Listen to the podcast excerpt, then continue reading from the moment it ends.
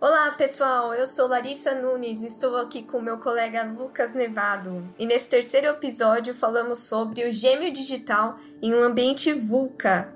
É exatamente, Lari. A gente falou né, desse termo no último podcast sobre gêmeo digital, que a gente colocou e foi bem esclarecido que é um pilar essencial para a transformação digital. E a gente quis trazer então esse termo, um foco no gêmeo digital, e a sua importância em um ambiente que a gente chama de ambiente VUCA. E de onde surgiu esse termo VUCA?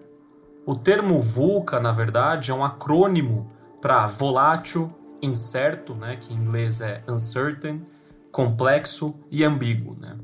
Trata-se de um ambiente que eles chamam de mundo VUCA e esse termo teve origem no âmbito do exército americano para descrever a percepção do mundo após o fim da Guerra Fria. Após isso, na época, a escola militar americana introduziu esse conceito, que passou a ser utilizado em 2002 em modelos de negócios e lideranças de organizações e empresas. Então a ideia é essa, a gente trazer o conceito de gêmeo digital e sua aplicação para um ambiente que a gente fala que é o ambiente VUCA, que nada mais é o, que, o tipo de situação e ambiente que nós vivemos hoje e que temos muitos desafios. E para conversar e debater um pouco sobre esse tema, a gente convidou o Regis Ataídes. O Regis ele é diretor de canais América do Sul na Siemens Digital Industry Software e tem uma vasta experiência com conceito e aplicação de gêmeo digital. Ele trabalhou em grandes empresas como Embraer e a CD Adapco, que inclusive foi adquirida pela Siemens em 2016 para complementar o grande portfólio digital. E agora vamos à entrevista. Roda a vinheta.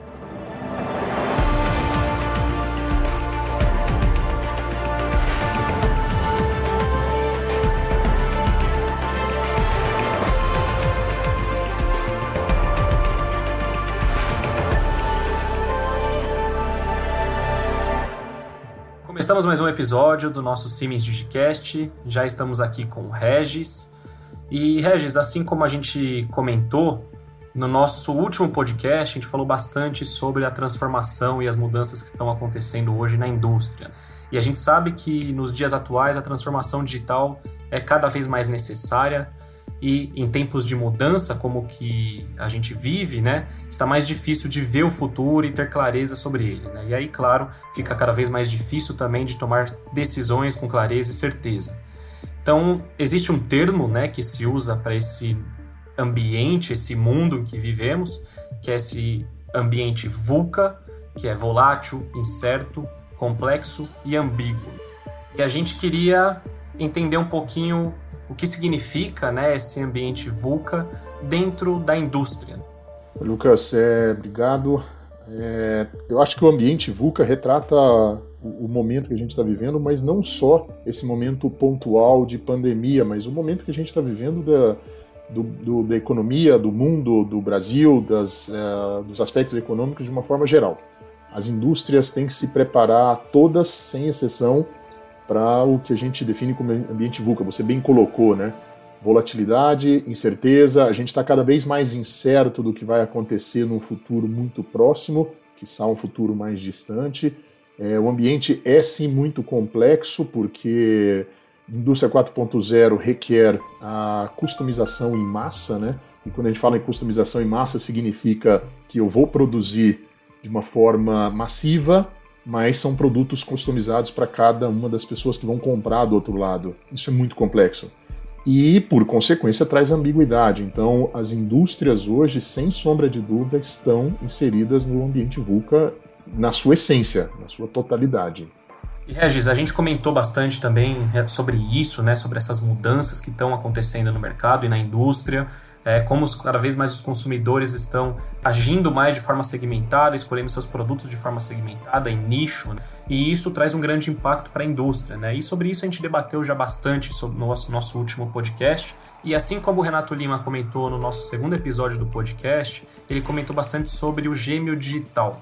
E aí a gente queria agora né, trazer um foco maior nesse termo, né, nesse conceito de gêmeo digital, e perguntar para você qual é a importância, né, então, do gêmeo digital ou digital twin em um ambiente como esse, né, um ambiente VUCA.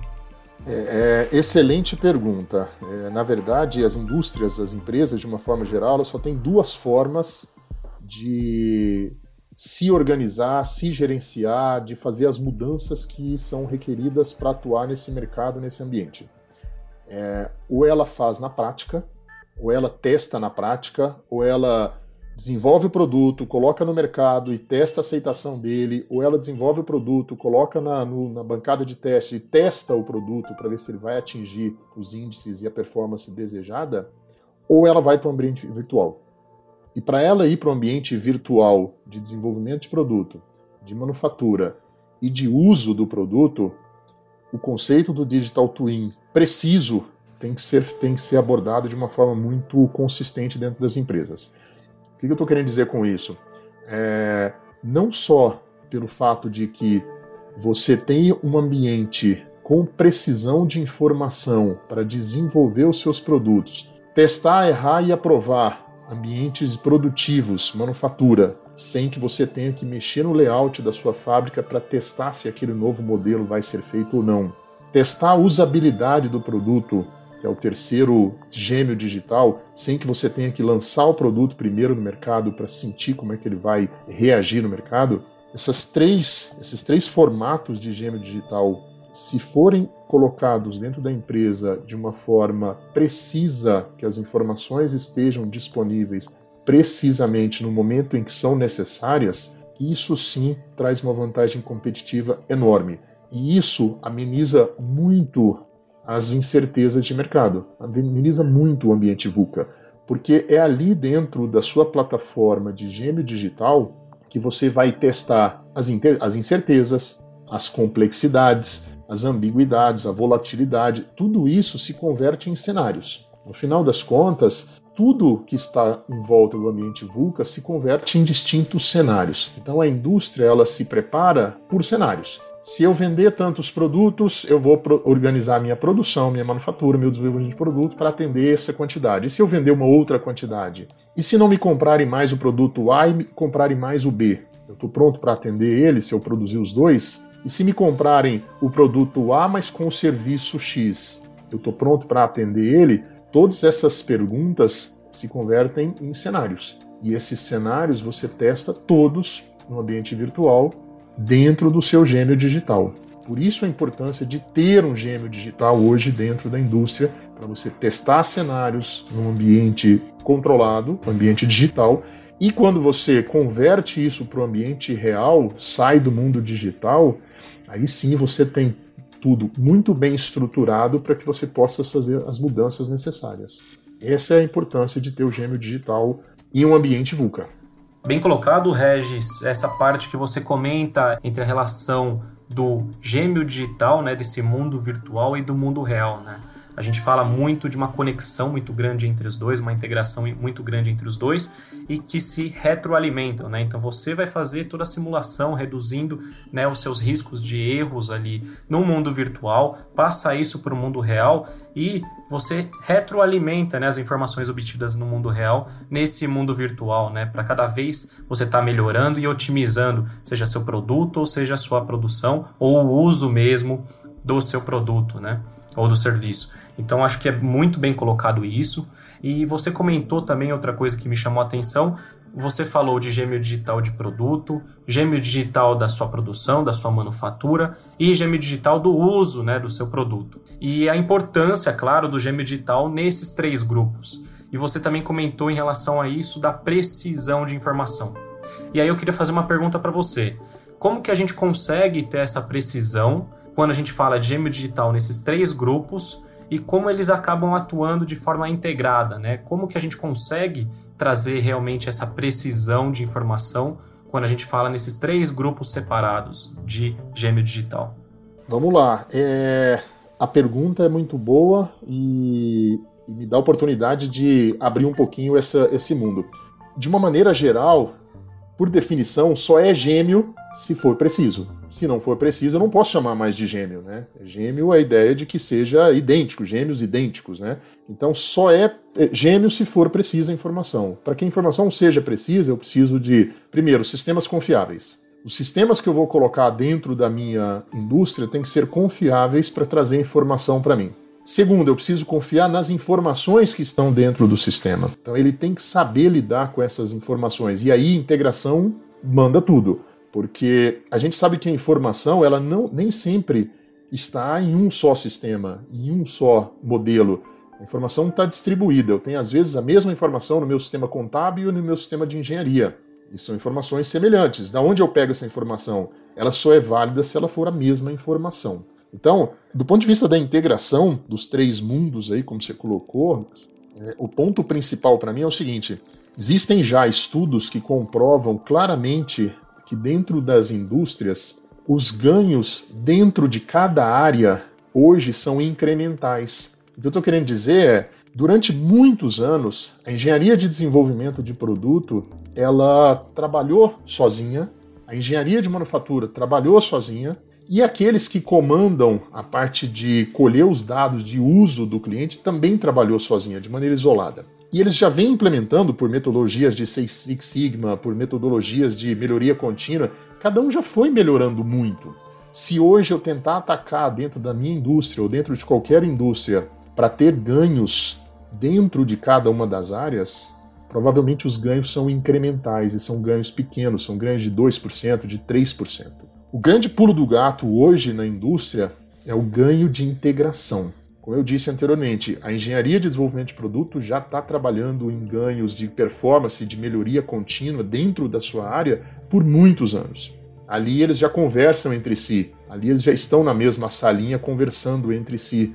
O ganho dentro da manufatura, ali eles já fazem isso há muitos anos. A manufatura, então, lida com todas as certificações de Black Belt, de Green Belt, de Seis Sigma, então eles já têm uma, uma performance bastante elevada. Se você for tentar atacar a performance da sua empresa por área, o ganho provavelmente vai ser incremental. Já tem muitos estudos que mostram isso. O ganho exponencial hoje, ele só acontece na integração. É quando a informação sai na ida, saindo da engenharia de desenvolvimento de produto para a manufatura, e quando a manufatura retroalimenta a engenharia de produto. E essa segunda, segunda fase de transferência de informação aqui, ela quase não acontece, é mente zero. Então, se eu conseguir integrar essas três grandes áreas e ter um único gêmeo digital da minha empresa e não um gêmeo digital do produto, um gêmeo digital separado da manufatura, eu preciso ter um gêmeo digital da indústria inteira os ganhos ali são exponenciais. Aí sim eu vou ter ganhos muito grandes na minha indústria: performance, redução de custos, redução de materiais, ganhos de performance do produto, redução de energia, consumo e assim por diante. Tá? Geração de produtos poluentes, isso tudo vai ter ganho se eu conseguir trabalhar nas integrações. De novo, ganho dentro das áreas é incremental e ganho por integração é exponencial. Isso já está super bem comprovado. É aí que a gente tem que ir atrás e é aí que a gente tem que investir para trazer o gêmeo digital de uma forma mais completa, holística, olhar para a empresa toda. Perfeito, Regis. Inclusive, a gente vê como um investimento só em tecnologia, quando a gente está falando em tecnologia isolada, acaba não trazendo o resultado muitas vezes esperado pela gente. Né? A gente tem que pensar, sim, eh, de forma integrada, trazendo, uh, permitindo, na verdade, o fluxo da informação, né? para todas as áreas. Somente assim, acredito eu, que a gente consegue é, responder de forma rápida a essas todas essas mudanças que acontecem também de forma muito rápida e repentina no mercado, né? E aí me fica uma dúvida, né? Com todos esses benefícios, a gente fala muito sobre isso, porque ainda tem muita empresa que é resistente e acaba sendo mais conservadora quanto à adoção do gêmeo digital? Tem muito mito, né? é, ainda existe muito mito da transformação digital.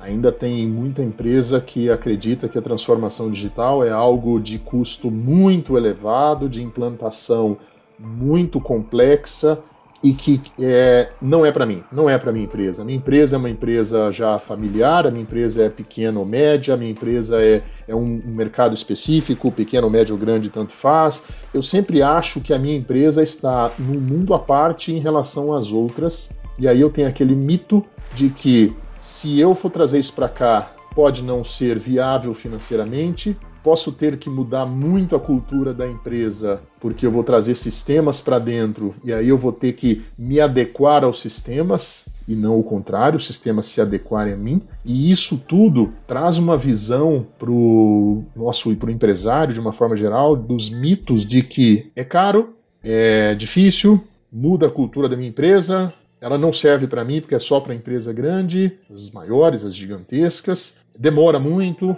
os benefícios não são palpáveis, tudo isso é mito. É mito que a gente tem que jogar fora e começar a olhar para o outro lado. É, eu costumo usar uma frase é, de que nos próximos cinco anos, eu dizia isso já um ano atrás, então já vou falar que nos próximos quatro anos, né, 90% das indústrias da América do Sul vão se digitalizar completamente. O que vai acontecer com os outros 10% é que elas vão quebrar, elas vão sair do mercado. Então, digitalização não é mais uma escolha. A informação que eu acho que é mais relevante aqui para quebrar os mitos é: não é caro, é escalável, a sua indústria sim pode ser digitalizada. Ela é importante que o seu, você que está ouvindo agora, busque como fazer isso na sua indústria. Não vai destruir a cultura da sua indústria. A sua indústria, a sua cultura da sua empresa, que é o bem mais precioso que você tem hoje, vai ser preservado porque os sistemas eles são customizáveis à sua cultura. Você não vai mudar a cultura porque você trouxe um sistema. As soluções são escaláveis, então, não há necessidade de um desembolso de um investimento de altíssimo nível nesse primeiro momento. A frase que a gente usa, que eu gosto muito, é: pensa grande, começa pequeno e escala rápido. Ou seja, pensa que você vai digitalizar a sua empresa inteira, que você vai criar o gêmeo digital das três áreas: desenvolvimento, manufatura e usabilidade. Começa pequeno, identifica quais são as áreas onde você, começando com a digitalização, vão ter os benefícios mais fortes, mais rápidos, mais tangíveis. E depois escala rápido, para atingir o objetivo de ter tudo digital nos próximos anos de maneira rápida. Os sistemas permitem isso, a Siemens tem solução para que você comece a jornada do gêmeo digital, a jornada da digitalização de uma forma muito consistente. É, digitalização não é uma roupa que você veste na empresa inteira e amanhã ela já está toda digitalizada. Digitalização não significa implodir a sua fábrica e criar uma nova digital. As soluções são customizadas e elas começam com baixo investimento em áreas muito estratégicas para que o benefício seja rápido. É, digitalização não é custo, digitalização é investimento e por ser investimento tem que se pagar tem que ter retorno de investimento. Então a gente não investe em digitalização porque a gente acha que aquilo é bonito. A gente investe porque sim eu vou ter ganhos de produção, ganhos de performance que vão me devolver o dinheiro que eu investi de uma maneira rápida. Os nossos consultores estão prontos para isso, para identificar quais são as áreas estratégicas, aonde começar, adequando ao orçamento que você tem, você que está nos ouvindo agora tem, para que a gente possa começar a jornada da digitalização. Esse é o caminho. É por aí que a gente deve seguir para quebrar esses mitos. Eu acho bem importante também o que você comentou em relação à cultura da empresa. Né? A gente não fala de uma mudança na cultura, assim, mas sim uma transformação. Né? Porque a gente fala que a transformação digital não é somente um investimento em tecnologia, em sistemas de informação, assim como você bem colocou. A gente está falando de um impacto na empresa como um todo, né? uma, uma transformação holística, né? também na cultura da empresa né, em ter uma abertura para inovação, desenvolvimento profissional contínuo, né, então e a vontade de mudar. Eu acho que isso é um ponto uh, crucial ali, né.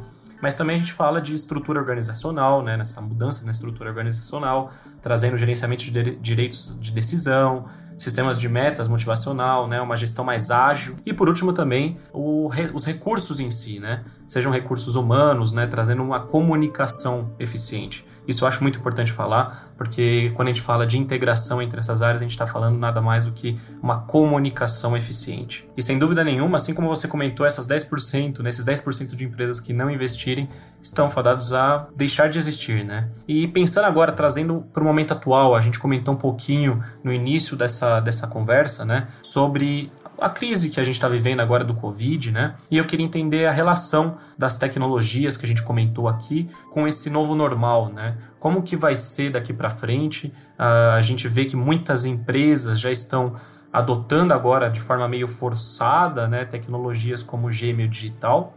E como você vê essa relação, né? De forma geral entre o momento atual e essas tecnologias? É, o, o, o momento da, da infeliz pandemia que a gente está vivendo, né? Obviamente que ninguém quis isso, mas de uma certa forma essas mudanças drásticas na humanidade, elas serviram para acelerar a tecnologia. Quando, sempre que aconteceram, as guerras foram assim, aceleraram muito a tecnologia, as outras pandemias que a gente já viveu, mesmo que em lugares isolados, não no mundo todo, né? Elas também aceleraram tecnologia e agora não vai ser diferente. Nós já estamos vendo isso no nosso dia a dia. 80% das pessoas que foram consultadas em uma pesquisa recente, feita agora uma, duas semanas atrás, já disseram que não vão mais voltar para o escritório, vão, vão continuar o home office. É, gostaram. As empresas gostaram.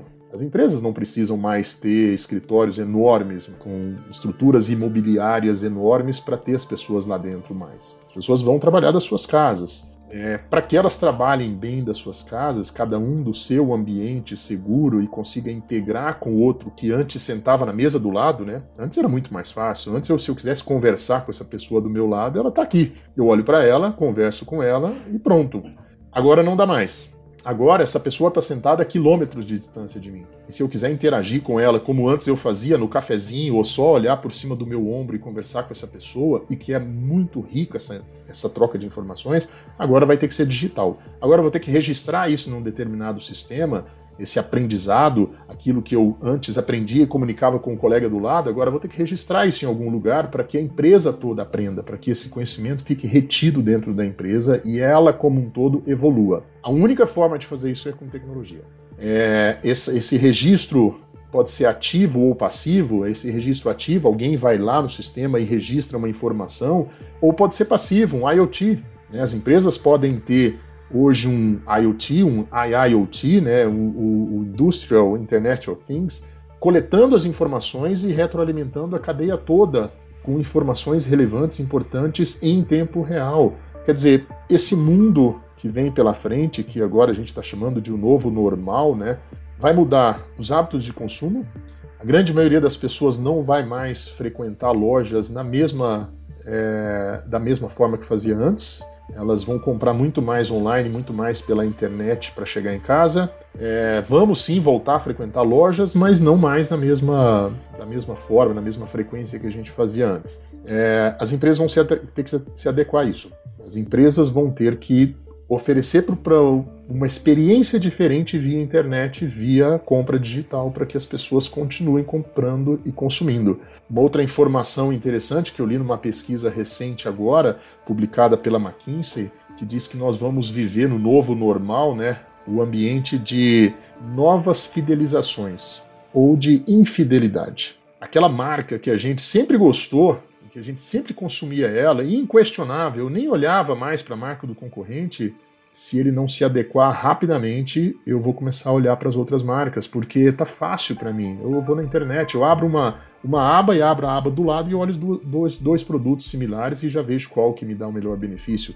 Para ir no shopping, eu tinha que ir em duas lojas diferentes. Então nós vamos viver a era da infidelização. Se você que está nos ouvindo acredita que o seu cliente é fiel à sua marca, cuidado, talvez ele não seja tão fiel mais. Se você que está do outro lado ouvindo acredita que a sua indústria está pronta, ela não é 100% digital e ela está pronta para atender esse novo normal, esse ambiente mais VUCA do que nunca, se é que a gente pode usar VUCA como adjetivo, não vai ser assim. Isso não vai acontecer. Ele vai ser muito mais VUCA, muito mais ambíguo. Você não pode mais confiar no sua, seu histórico, a sua curva histórica de vendas, de produção, de matéria-prima não tem mais valor, não tem mais sentido. E, com, e sendo dessa forma, a complexidade aumenta. Como é que você vai, vai dimensionar sua produção agora, nesse novo ambiente? O seu cliente que era fiel não é mais. A compra é de outra forma. A experiência que você tem que proporcionar para o cliente é, é outra, completamente diferente. Eu li recentemente que a Apple agora acelerou o lançamento do, do Apple Glass o óculos de realidade virtual deles. Muitos já morreram na praia com isso, inclusive o Google. O Google já abandonou o projeto do óculos de realidade virtual alguns anos atrás. A Apple acelerou, porque ela acredita que a experiência digital do usuário hoje é o momento correto para lançar um produto desse tipo. Ia sair em 2022 e adiantaram para 2020. Quer dizer, você que está nos ouvindo, é dono de uma indústria, se você não vai proporcionar uma experiência digital para sua cadeia toda, você provavelmente vai ter muitos problemas lá na frente porque todo mundo está se adequando a isso. De outro lado, vem uma pressão muito forte sanitária. Saiu uma matéria ontem dizendo que algumas regiões da Itália vão pedir, vão solicitar agora o passaporte sanitário para que você visite aquela região. Está super questionado, ninguém sabe se isso vai acontecer de verdade ou não, mas viajar vai ficar mais difícil. Entrar nos países, entrar em determinadas regiões vai ficar mais difícil. Entrar nas empresas vai ficar mais difícil. Então nós vamos ter que nos acostumar. O novo normal é assim, com mais incertezas, mais ambiguidade, mais volatilidade, mais complexidade, mais VUCA. E a única forma da gente se proteger aqui, não, não enxergo outra. Digitalização. Gênio digital. E aí sim eu fico. Não importa o quão VUCA, o quão volátil, o quão ambíguo seja o mercado lá fora, eu estudo cenários no meu ambiente digital e eu tomo as minhas decisões de maneira consciente. Essa é a fórmula. E isso é uma, não é uma tendência, né, Regis? Eu acho que isso veio para ficar. Então, não esperem, né, que com o fim dessa crise tudo vai voltar ao antigo normal, né? Assim como você bem colocou, estamos tratando do novo normal que veio para ficar e só mudar ainda mais, né, como a forma de trabalho de cada indústria, de cada empresa, de cada pessoa, né, como até mesmo como cidadão. Então acho que eu vejo uma maneira de se adaptar e conseguir suceder nesse ambiente hostil é usando estratégias e processos criativos, flexíveis e dinâmicos, né? E dessa forma a gente vai conseguir enfrentar o mundo VUCA com maiores chances de sucesso. E sempre buscando surfar nessa onda de inovação contínua e proporcionando, acho que isso é importante, proporcionar aos funcionários oportunidades de iniciar e comandar mudanças também dentro da empresa. Regis, queria agradecer novamente pela sua participação aqui no Siemens Digicast. A gente conseguiu trocar bastante ideia sobre o ambiente VUCA e a importância do gêmeo digital, né? a integração entre esses mundos de gêmeos digitais, né? falando desde desenvolvimento de produto, produção e utilização do produto. E como uma última mensagem, eu queria te fazer a seguinte pergunta. Na verdade, não é uma pergunta, eu queria que você completasse a seguinte frase: Digitalização é? Digitalização é liderança. É nesses momentos que empresas deixam de ser líderes e outras empresas assumem a liderança. Porque o Covid é o asteroide que já atingiu a Terra. Os dinossauros vão morrer. Excelente, Regis. Muito boa mensagem. Agradeço novamente sua participação. Pessoal, não percam o próximo episódio. Agradeço de novo a vocês que estão nos ouvindo e até logo. Siemens. Ingenuity for Life.